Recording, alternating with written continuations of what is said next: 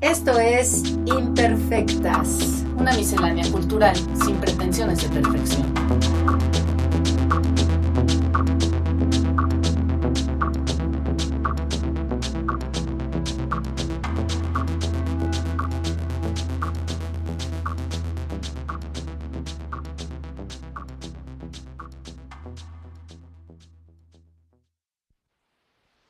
Estamos en el último capítulo de la última edición de esta temporada con Brett Schultz. Hola Brett, ¿cómo estás? Muy bien, María. Cerrando el año y pues nos volvemos a ver hasta el que sigue. Brett Schultz es cofundador y director creativo de Serial Art Fair, que recientemente tuvo su primera, mm, que ahora nos contarás, su primera insertación, digamos, en el mercado de Jalisco, en Guadalajara, pero bueno, me imagino que con un formato similar. Y pues te invité porque me interesa mucho el proyecto, porque pues sí, yo recuerdo ayer, justo cuando Zona Maco estaba en el edificio de Morelos que da a, casi que al monumento a Cristóbal Colón, el ex monumento a Cristóbal Colón, y en donde sí realmente era un proyecto bastante emergente y alternativo que pues poco a poco fue cambiando de perfil, esto no es bueno ni malo, pero creo que a partir de que sale Material Art Fair y Salón Acme, pero como producto de justo abrir puertas distintas que no necesariamente tengan que ver con el mercado hegemónico, pues un proyecto interesante que vendrá en 2022 con su edición. A ver cuándo, con esto del Omicron, es pues tu proyecto, ¿no? El proyecto que además confundes con Patricia Siller, con Rodrigo Félix y con Isa Castillo. Entonces, para empezar, Brett, cuéntanos cómo fue esta edición en Guadalajara, cuándo fue. Ayer estaba justo revisando la página, veo que en general son los stands que habías tenido en otras ocasiones en eh, material aquí en la Ciudad de México, pero bueno, puedes tú contarnos qué cosas nuevas hubieron y pues para ir calentando el terreno. Claro. Bueno, la feria que hicimos en, en, Guadalajara, de hecho, fue como un producto de, de mucho pensamiento a lo largo de, de, la pandemia, ¿no? Este, buscando la manera de hacer una feria, hacer un evento presencial, dentro de pues, estas limitaciones tan severas y todo, pues, este, incertidumbre en que vivimos, ¿no? Porque sí, nos dimos cuenta, sí, después de, de algunos meses, o sea, para ponerlo en contexto, la última edición que hicimos de, de, nuestra feria internacional en México fue en febrero de 2020, justo antes de que empezó la pandemia a nivel global, 2019. Y... No, 2020. Ah, ok. Sí, okay. 2020. Ah, claro, y... sí. Y bueno, exacto, sí. O sea, obviamente en un año normal, pues ya estaríamos en marzo, pues como trabajando duro en la planeación de la siguiente edición para 2021. Pero bueno, o sea, estuvimos atrapados con toda la incertidumbre, nadie supo nada en ese entonces sobre COVID y qué iba a pasar. Este, un momento en que o sea, pensamos que, bueno, ya en dos meses eso ya se va a desaparecer, pero uh -huh. ya, entonces eh, a lo largo de estas discusiones internas con este, otros colaboradores, con galerías, lleguemos a la conclusión de que pues lo que hay que hacer es pues buscar un modelo que o sea, sí se puede realizar, pero de, más como un contexto nacional, buscando pues hacer algo que tiene propósito, tiene eh, una misión compatible con la misión principal de Real, ¿no? de apoyar a una nueva generación de, proyectos y, y, galerías y artistas en, en México, pero dentro de un contexto internacional con estación material la idea fue como, ok, pues cómo podemos complementar lo que hacemos normalmente con una nueva feria que realmente pues busca fortalecer eh, nuestras redes profesionales y sociales entre eh, galerías mexicanas, eh, artistas mexicanos, coleccionistas mexicanos, curadores, etcétera, ¿no? Para tener una semana de arte sin todo el ruido internacional y contextos, sí, en, un, lugar y en un tiempo, ¿no? Entonces así nació la, la idea, la iniciativa y fue en ese momento que pues empecemos a, platicar con José Noé Suro. Es un, un tipazo, para empezar, pero un coleccionista importante de Guadalajara y también tiene una fábrica de, cerámica bastante importante en, en el contexto tapatío, digamos, de Guadalajara, pero también global, ¿no? O sea, trabaja con artistas bien reconocidas de, de todo el mundo. Y José Noé, pues realmente quería tener una feria en Guadalajara de nuevo, ¿no? O sea, Guadalajara hace muchos años tenía la primera feria de arte contemporáneo en México, de Expo Arte Guadalajara. Eso fue como eh, el antecedente de, de Zonamaco en otros respectos. Y a nosotros es una escena de arte que nos encanta, es una ciudad también que queremos mucho y, y tiene infraestructura, ¿no? O sea, tiene galerías eh, establecidas, tiene, sí, además como eh, proyectos jóvenes bastante interesantes. Muchos artistas viven ahí, tienen estudios increíbles. Pues tiene mucho que ofrecer, ¿no? A nivel de, de una experiencia de, una feria. Entonces, para nosotros fue bastante natural eh, imaginar la primera edición de, de esta nueva feria ahí.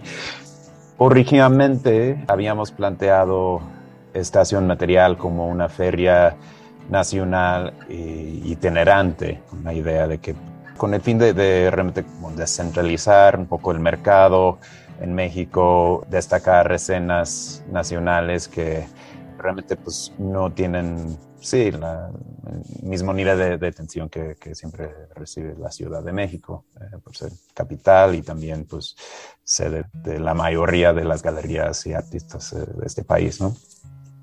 Entonces, o sea, después de, mucho trabajo, intentando también llegar a un sistema arquitectónico para poder facilitar este proceso de hacer una feria en distintos lugares, en distintas ciudades, con mayor movilidad.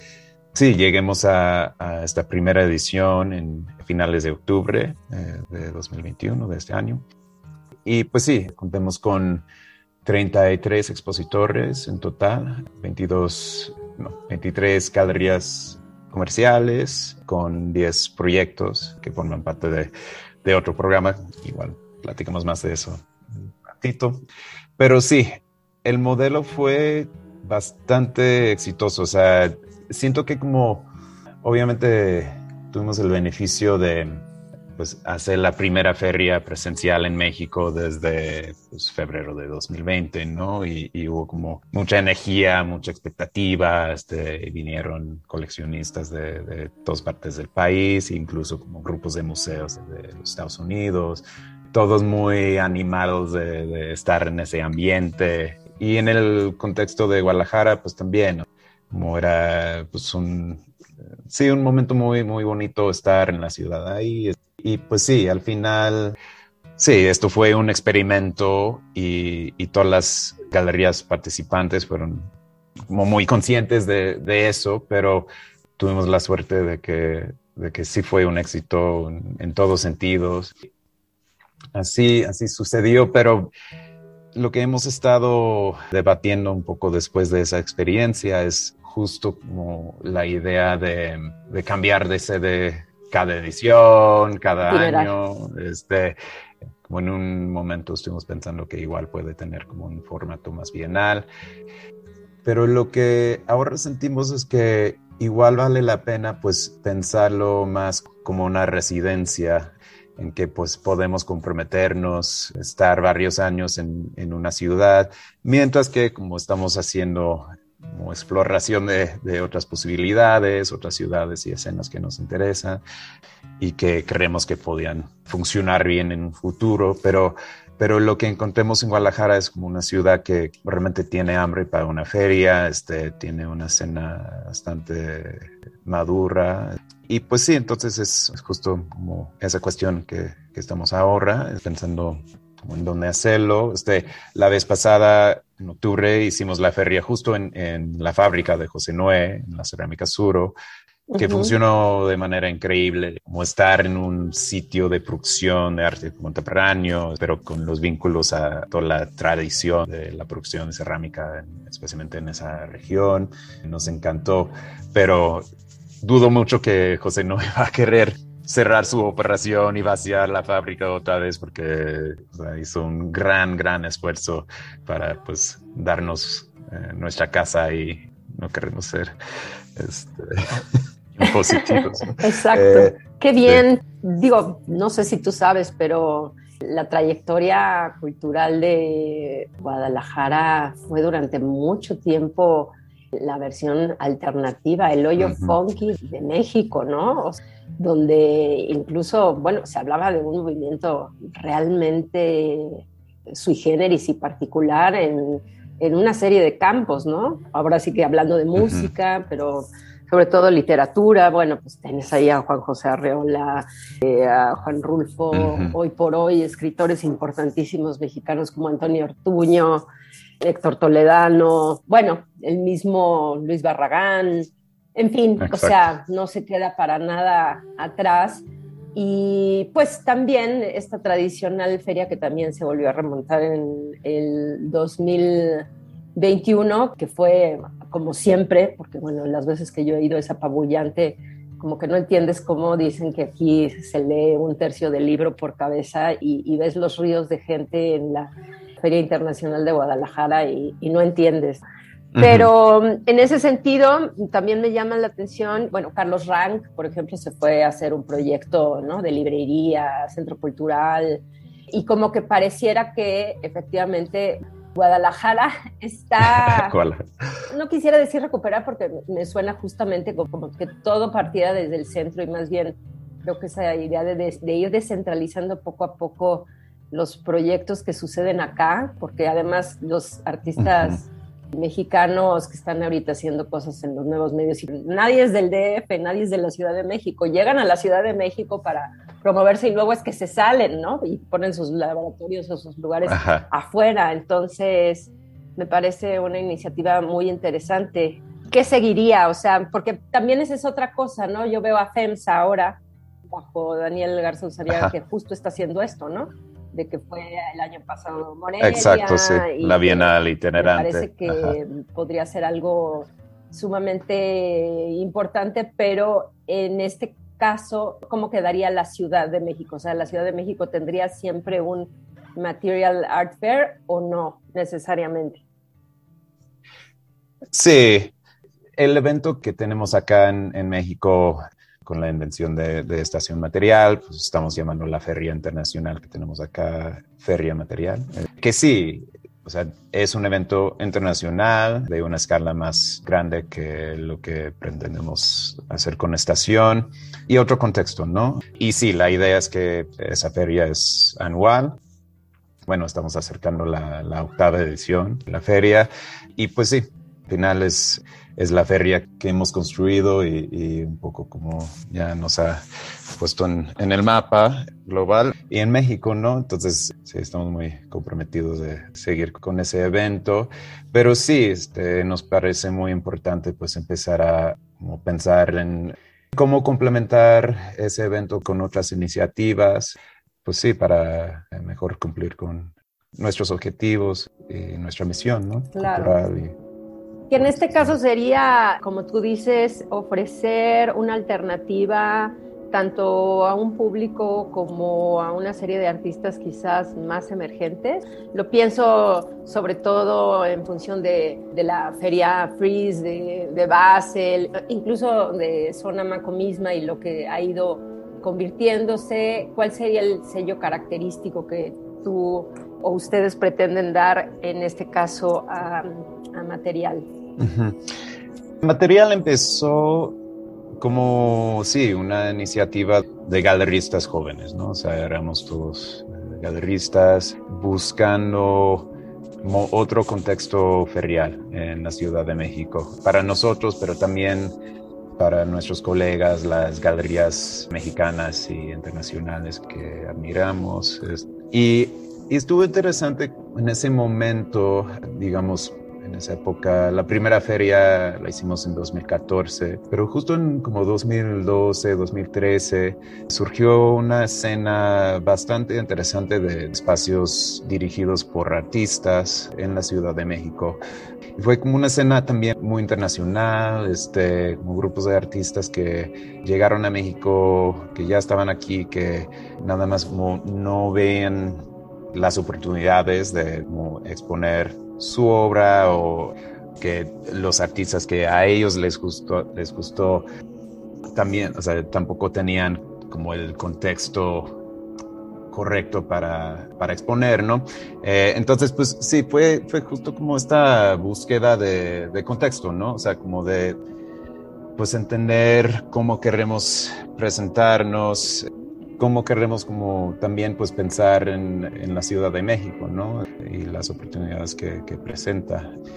Y pues sí, como en ese momento, con la primera edición de, de material, pudimos dar espacios gratuitos a, a, varios proyectos dirigidos por artistas de la Ciudad de México, pero como también de otras ciudades del país.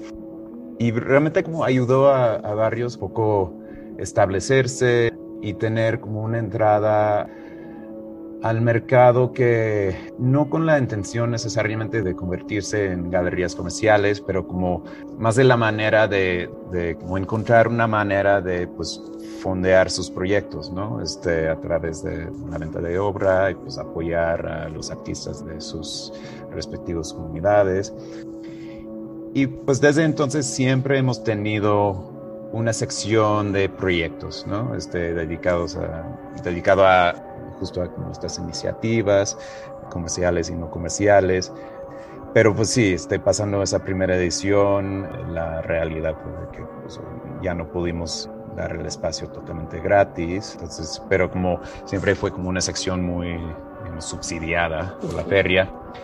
Y justo, bueno, hace fue en agosto que habíamos lanzado una nueva iniciativa apoyada por nuestro nuevo aliado principal eh, de la feria, que es un despacho de abogados de aquí de la Ciudad de México, que se llama Del Castillo y Castro Abogados. Los dos socios son, son coleccionistas, eh, son gente que, que conozco desde, desde hace mucho tiempo. Y pues sí, principio del año, sabiendo que no pudimos, no íbamos a poder realizar la octava edición de, la feria en 2021. Estuvimos buscando otras estrategias y cómo prepararnos y, posicionarnos de una manera interesante de relanzar material saliendo un poco de, la pandemia. Estación obviamente era una de esas iniciativas, pero la otra importante fue eso que estamos llamando proyectos, que como en lugar de pensar en esa sección como espacio para estos, estos proyectos de artistas en un contexto más internacional. Dijimos que, mira, los que más benefician de participar en esa sección son estos proyectos mexicanos. Entonces, ¿por qué no pensamos en esta sección más como no sé, una incubadora para eh, estos proyectos más jóvenes, eh, sin importar sus objetivos, ¿no? Sean comerciales o no comerciales, pero pues vamos a abrir una convocatoria y gracias al apoyo de, nuestro aliado poder otra vez dar el espacio gratuito a estos proyectos para exhibir en, nuestros eventos, en Estación Material, en Feria Material. Y además, como acompañarlos en esta jornada, ¿no? O sea, es un programa de dos años, tienen mentores asignados. ¿Y son galerías o son artistas? Son, bueno, son, digamos, organizaciones, ah, ¿no? O sea, yo diría que todos son fundados por artistas. Algunos sí tienen el objetivo de pues empezar a formarse como galería comercial y otros no, que o sea son realmente proyectos curatoriales y igual su misión es pues establecerse más como un, centro de un centro cultural o nada más un proyecto así que organiza exposiciones o ayuda a ciertas comunidades. Entonces, sí, recibimos con la convocatoria que hicimos en agosto, recibimos 80 aplicaciones de, creo que 14 estados del país. Entonces fue impresionante la respuesta. Habíamos creado una, un comité de selección independiente para esta iniciativa, que pues hizo un gran trabajo eligiendo a 10 proyectos de los 80 que, que aplicaron para formar parte de esta primera generación de, de proyectos, ¿no? Los que tuvieron eh, su primera apariencia en, en nuestros eventos en, en, Guadalajara. Y pues sí, es algo bastante emocionante, como me da eh, mucho gusto pensar como Um, no sé, imaginar como qué va a pasar, qué va a suceder con estos proyectos a lo largo de trayectoria, ¿no? Entonces, sí, regresando a, a tu pregunta, material como feria ha madurado muchísimo. Tenemos galerías participantes, en, especialmente en la, pues sí, en todas nuestras ferias, como que también pues participan en ferias a nivel de Freeze, Art Basel, pero les gusta el contexto que proporcionamos, les gusta la manera en que hacemos nuestra feria, que siempre, pues sí, tiene su, su onda, ¿no? Su toque humano y su identidad propia, ¿no? Pero sí, al final siento que el espíritu de material es de siempre querer apoyar a nuevas generaciones, de proporcionar una plataforma eh, valiosa y, importante para, y relevante, ¿no? Para nuevas generaciones. Ojalá vamos a seguir así. Ojalá, ojalá. Y también, no sé si hay una pregunta quizás medio extraña, o sea, es como primero el huevo o la gallina, o sea, ¿en qué momento empiezan a suceder de forma casi simultánea? Claro, yo lo ubico temporalmente, pero probablemente la gente que nos escucha no.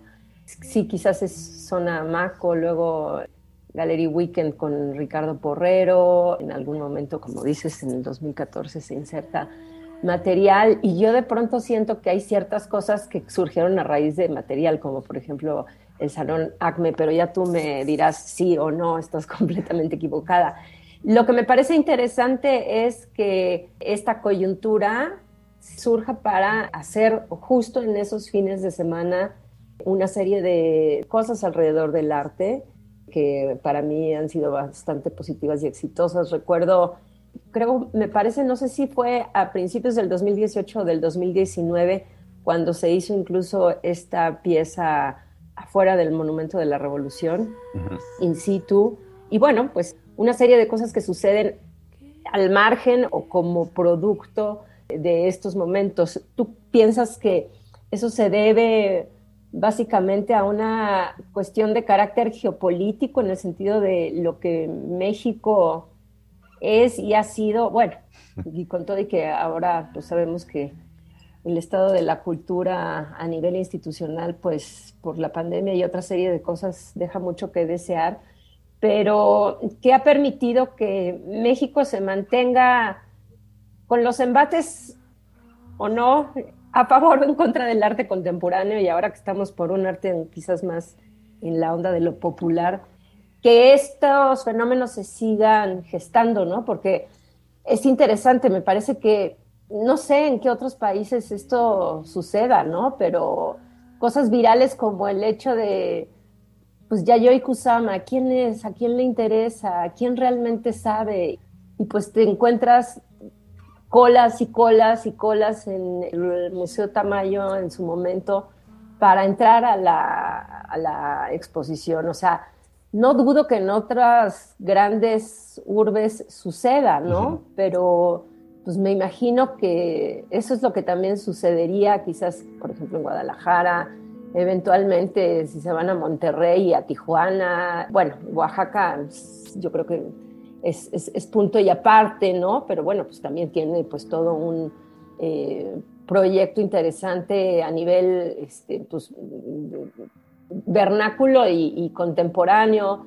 En fin, o sea, ¿qué es lo que detona, ya en síntesis, toda esta serie de fenómenos alrededor del arte contemporáneo que han sido capaces de articularse a partir de determinados años para acá.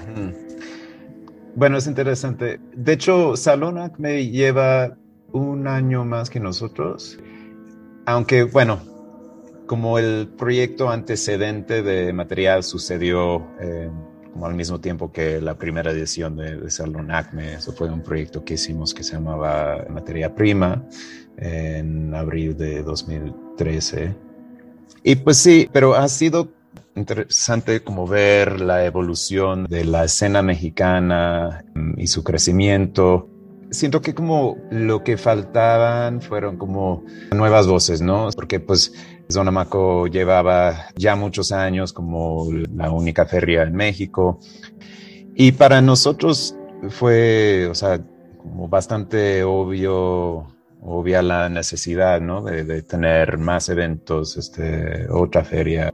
Viendo casos de ejemplo, ¿no? O sea, como en Miami, en Nueva York, en Londres, en París, en Basilea, siempre hay estas otras ferias, ¿no? Este, que dan plataformas a, nuevas propuestas y que tienen, pues sí, otras actitudes. Entonces, pues sí, para nosotros como fue bastante lógico hacer el intento y lo que hemos visto es que si hay público y si hay mercado para apoyar estas nuevas iniciativas y siento que como cada año hay, hay más nuevas iniciativas que está bueno. Hemos visto con Sí, los de KCX que han lanzado ya miles de, de, eventos como Fine, que es más enfocado en estudios de artistas, y Clavo, que está más ferial, pero enfocado en, en los proyectos más jóvenes, ¿no? Que estamos viendo que todos estos proyectos y eventos se están complementando y, y nutriendo a un interés más amplio en el arte contemporáneo, para que como ya no se siente, o sea, no sé, como una cosa de gente que vive en las lomas, ¿no? O, un, o la bandita de la zona más céntrica que pues, es, son... Ajá, sí, que ya está generando más y más interés. O sea, el caso de la expo de Yayoi Kusama es interesante, no lo había pensado en un rato, pero como eso fue, sí, eso fue como la primera exposición como memeficada en, en México, siento, ¿no? Sí. Y desde entonces siento que como no ha habido tanto, tantas exposiciones con tanto, sé, atracción público, pero, ah, bueno, pues ahora sí tenemos, sí, también estas eh, experiencias inmersivas de Van Gogh y, ahora Frida, que quien nos desplazó de, del frontón México.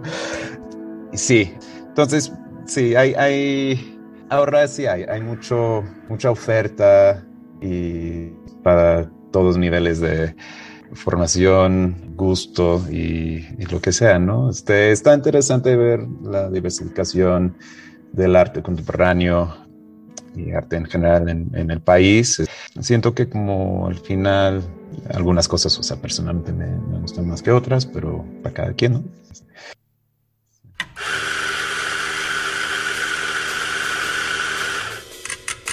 Expreso doble, cortado, americano, latte, cappuccino, black white, cold brew. Todas nuestras bebidas están preparadas en el tiempo exacto dosis perfecta, el molido justo y el beneficio agregado del cariño para lograr el efecto buen tono. Buen tono café. Todo está bien. Avenida Universidad 1887, local 5, Oxtopulco, Coyoacán. Búscanos en Facebook, Twitter e Instagram como arroba buen tono café. Ven por un café a buen tono. Café cantante.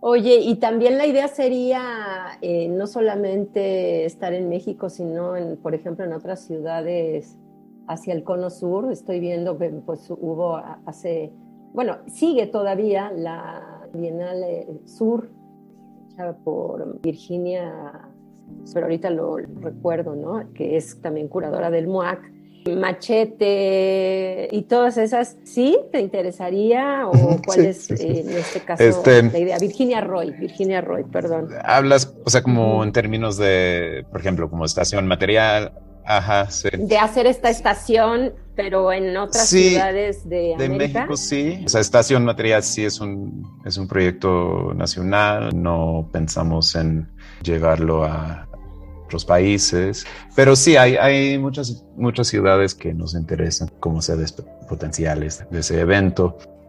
Con la Feria Internacional, pues han habido muchos, sí, varios momentos en que gente nos han acercado para pues, proponer hacer la feria en, en otras ciudades, otros países, pero es muy complicado. Los viajes, o sea, toda la planeación, como Se dice buscando proveedores de confianza este, para hacer el trabajo.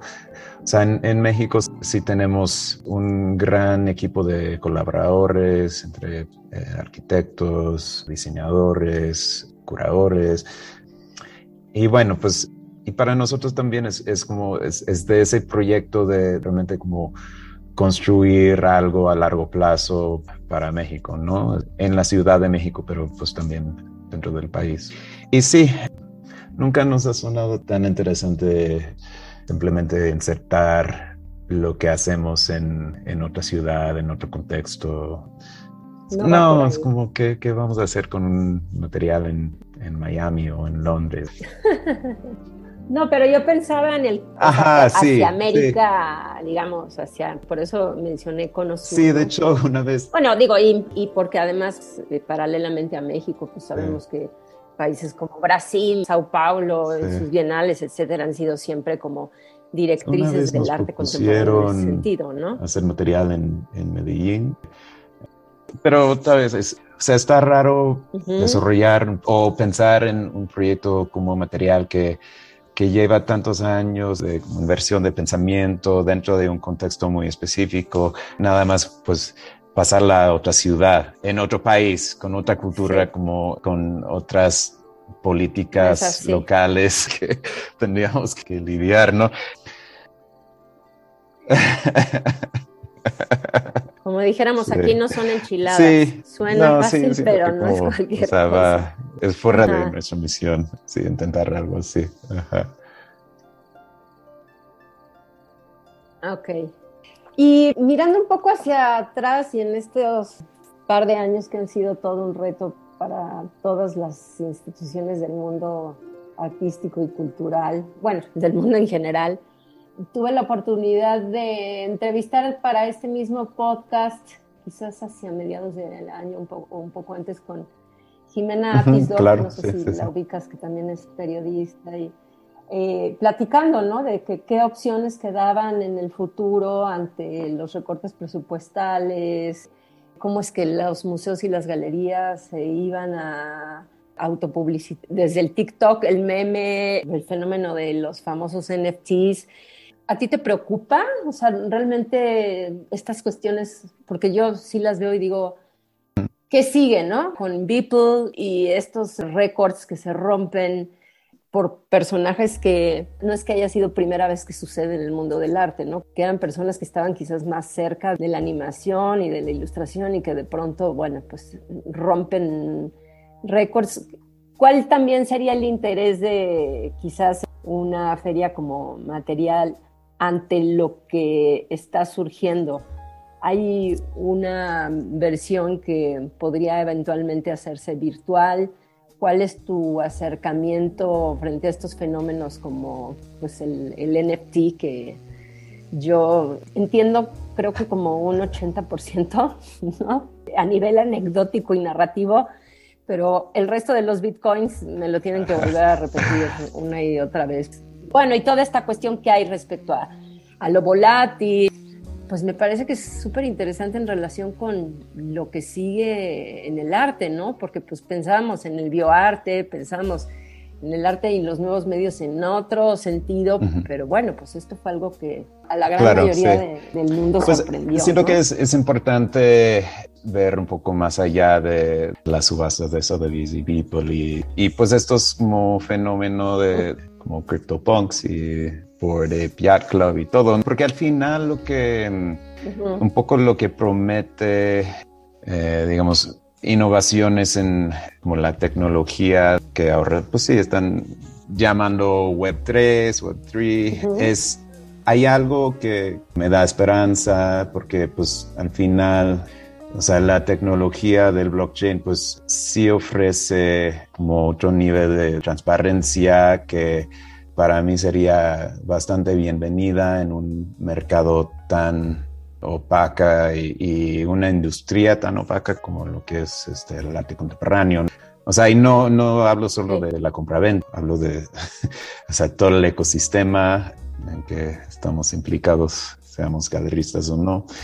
Y pues sí, su énfasis en redistribuir un poco los beneficios económicos de labor creativo que hagan los artistas, también como el valor agregado de parte de todos los demás que forman parte del ecosistema, ¿no? Cómo podemos compartir del valor que estamos creando como una comunidad en el contexto de un ecosistema. Y en ese sentido lo veo o sea, bastante prometedor, pero faltan años, ¿no? Llegar a sistemas, sistemas que van a, van a funcionar bien y, aparte todavía son temas y tecnologías bastante complicadas para que como todo el mundo se entiende y empiece a, utilizarlos. Realmente tarda mucho en aprendizar cómo entrar a estas comunidades y entender los protocolos nuevos.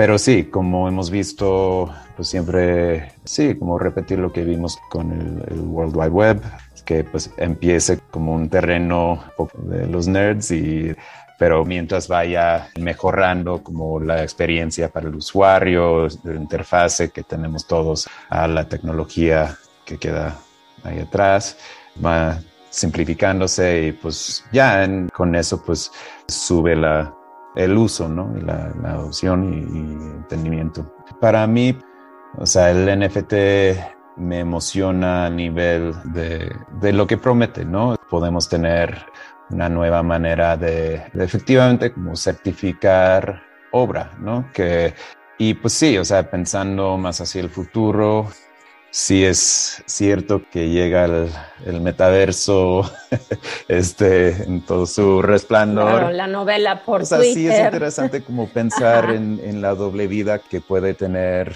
una obra de arte, ¿no? O sea, como en su formato físico, pero también su formato digital. Eh, y el control que los artistas mismos pueden exigir sobre las, las decisiones eh, hechas que eh, involucran su, arte, ¿no? O sea, siento que como cualquier cosa que puede dar más poder al artista, el artista mismo, es bueno, ¿no? Y sí, yo, yo espero que eh, estas innovaciones, pues, al final van a convertirse en, sí, un ecosistema más justo y, vibrante, ¿no? Con beneficios mayor distribuidos para todos, pero ya, vamos a ver, quién sabe.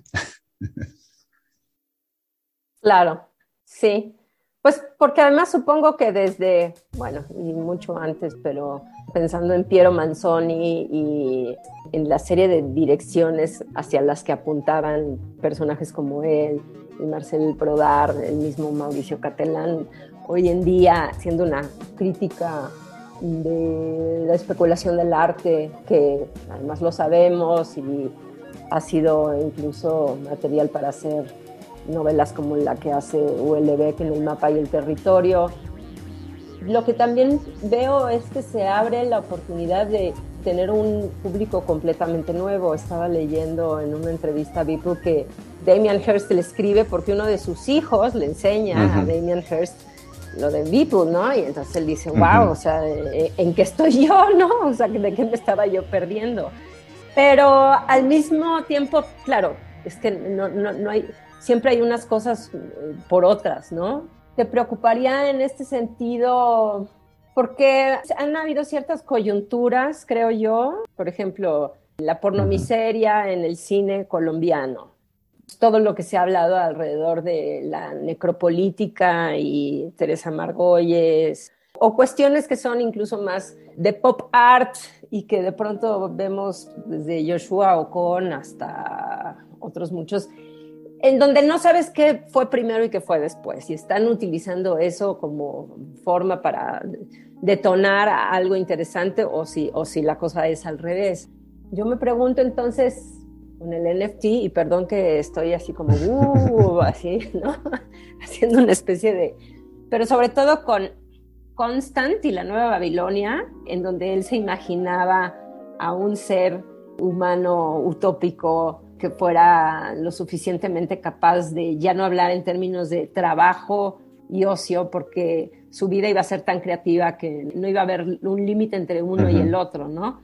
Y así como él iba a ser capaz de replicar con seguramente paquetería o tecnología compartida desde una casa, ¿no? En términos así materiales, arquitectónicos, pues también podría ser de pronto un holograma que decorara su casa. ¿Te suena cercano ese mundo o nos vamos más por la distopía de que el mundo del arte como lo conocemos está desapareciendo, así como pues, proyectos como las universidades, que siento yo que a partir de la pandemia y lo caras que son en ciertos lugares, hay un proyecto que una de dos está condenado a morir, o no, tus hijos y mis hijos van a seguramente a estudiar, pues no sé, una serie de cursos que equivalgan a tener un grado, porque está claro que platicaba hace poco con Mara Polgovsky, que está de visita aquí en México y vive en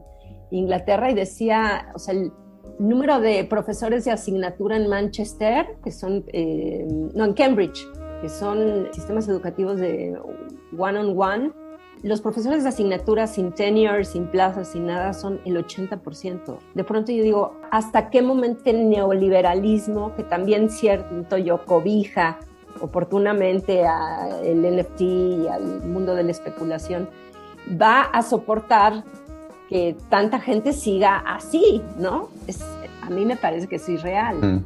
Entonces, tú tienes en ese sentido una, no sé, una corazonada buena o negativa o mitad y mitad respecto a lo que sucede en el futuro con el arte? Bueno, por mi naturaleza siento que soy optimista, pero y pues al final, o sea, sí me emociona mucho lo que está sucediendo en términos de, sí, la innovación de tecnología y las posibilidades que tiene, que presenta para el arte, que pues, al final que tenemos que defender o proteger tanto de, la institución tal cual como es, porque los respetos, sí, o sea, necesita ayuda, ¿no? O sea, o sea está, está muy mal, funciona para el beneficio de muy pocos, pero sí tiene todos los elementos que a nosotros nos encantan, ¿no? Que, o sea, porque estamos aquí, porque estamos trabajando en el arte.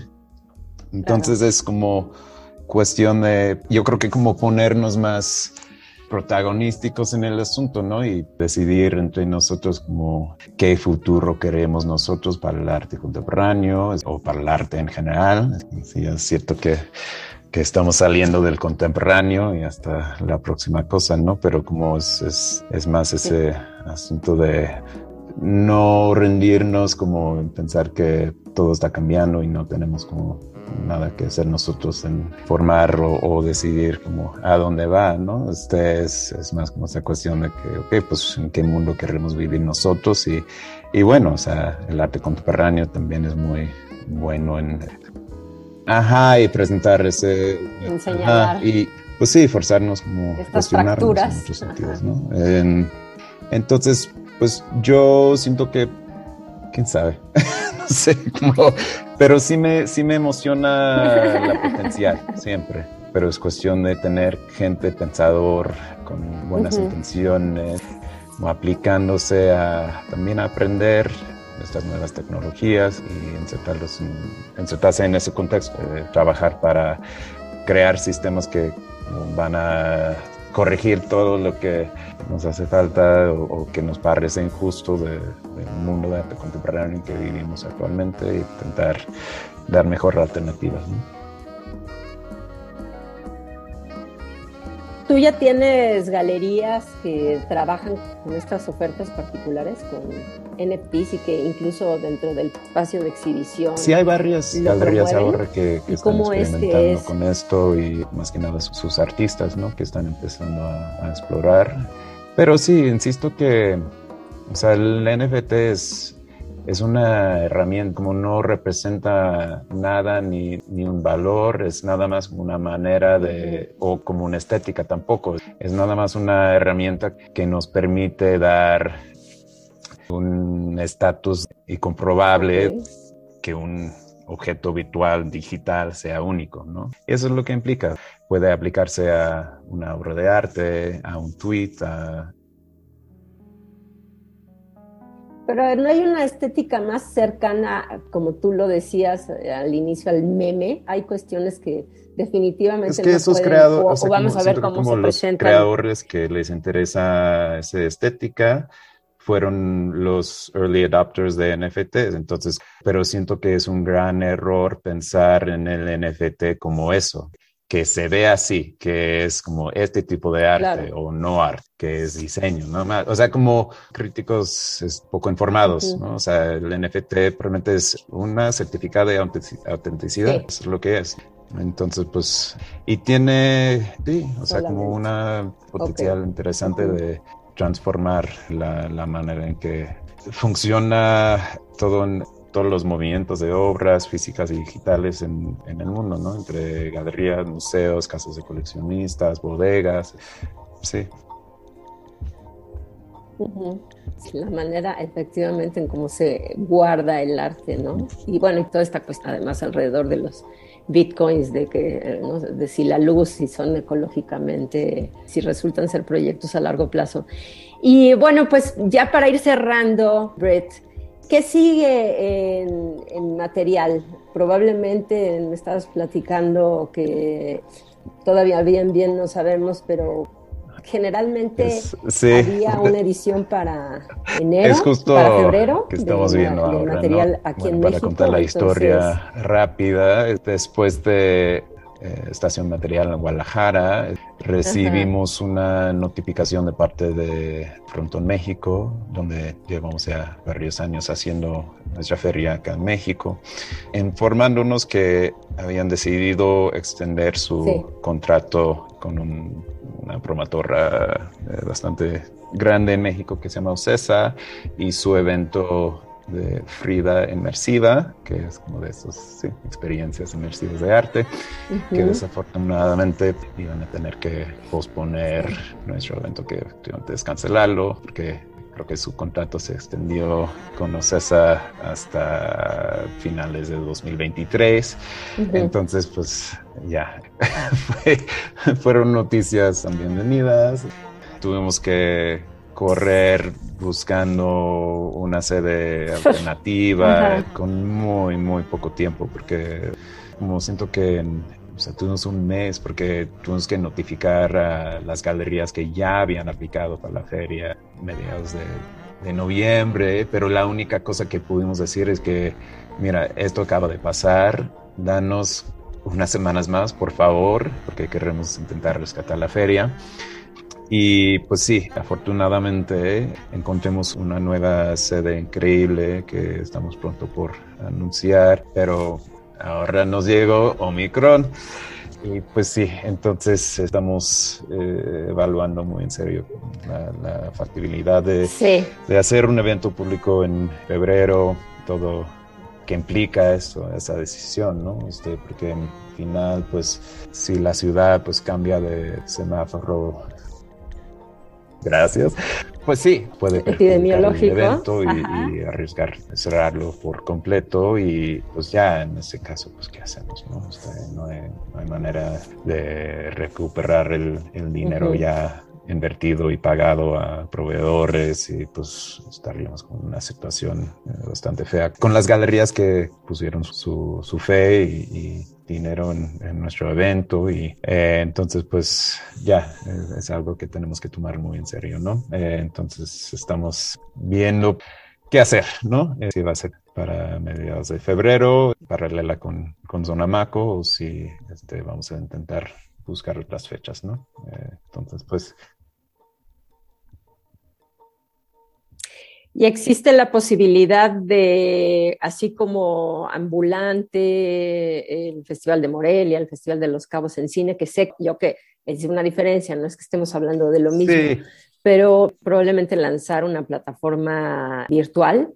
O bueno, me imagino que hay parte de los sí, llevamos de material en estación que, que sí se dieron así y, y, bueno, pues eso nos abre varios otro abanico años de posibilidades. con plataformas digitales para permitir la, la, venta en línea de obra y también como que la gente que no puede venir o sea, en física pues tiene manera de, de, mínimo conocer las obras y las galerías en la feria, ¿no?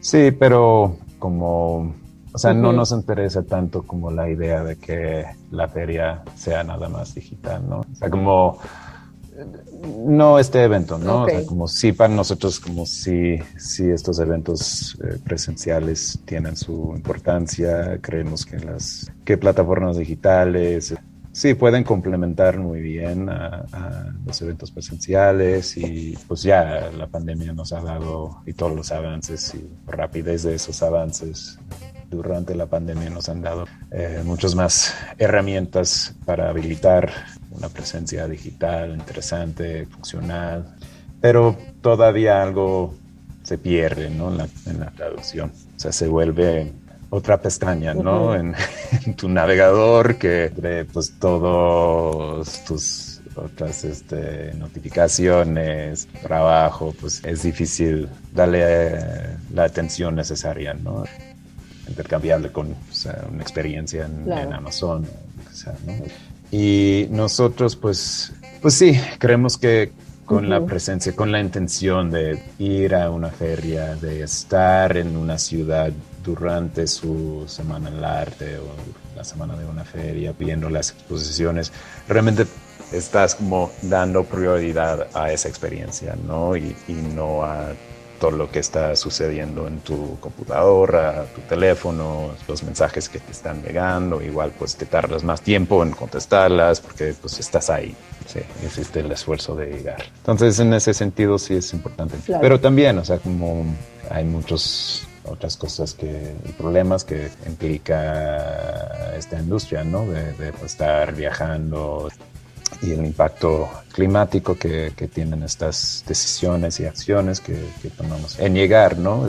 Entonces, pues sí, como es una área que uh -huh. seguimos organizando uh -huh. nuestros pensamientos e intenciones como para llegar a, a un modelo que, que, creemos que pues llega a un buen balance, ¿no? Entre todas estas consideraciones, ¿no?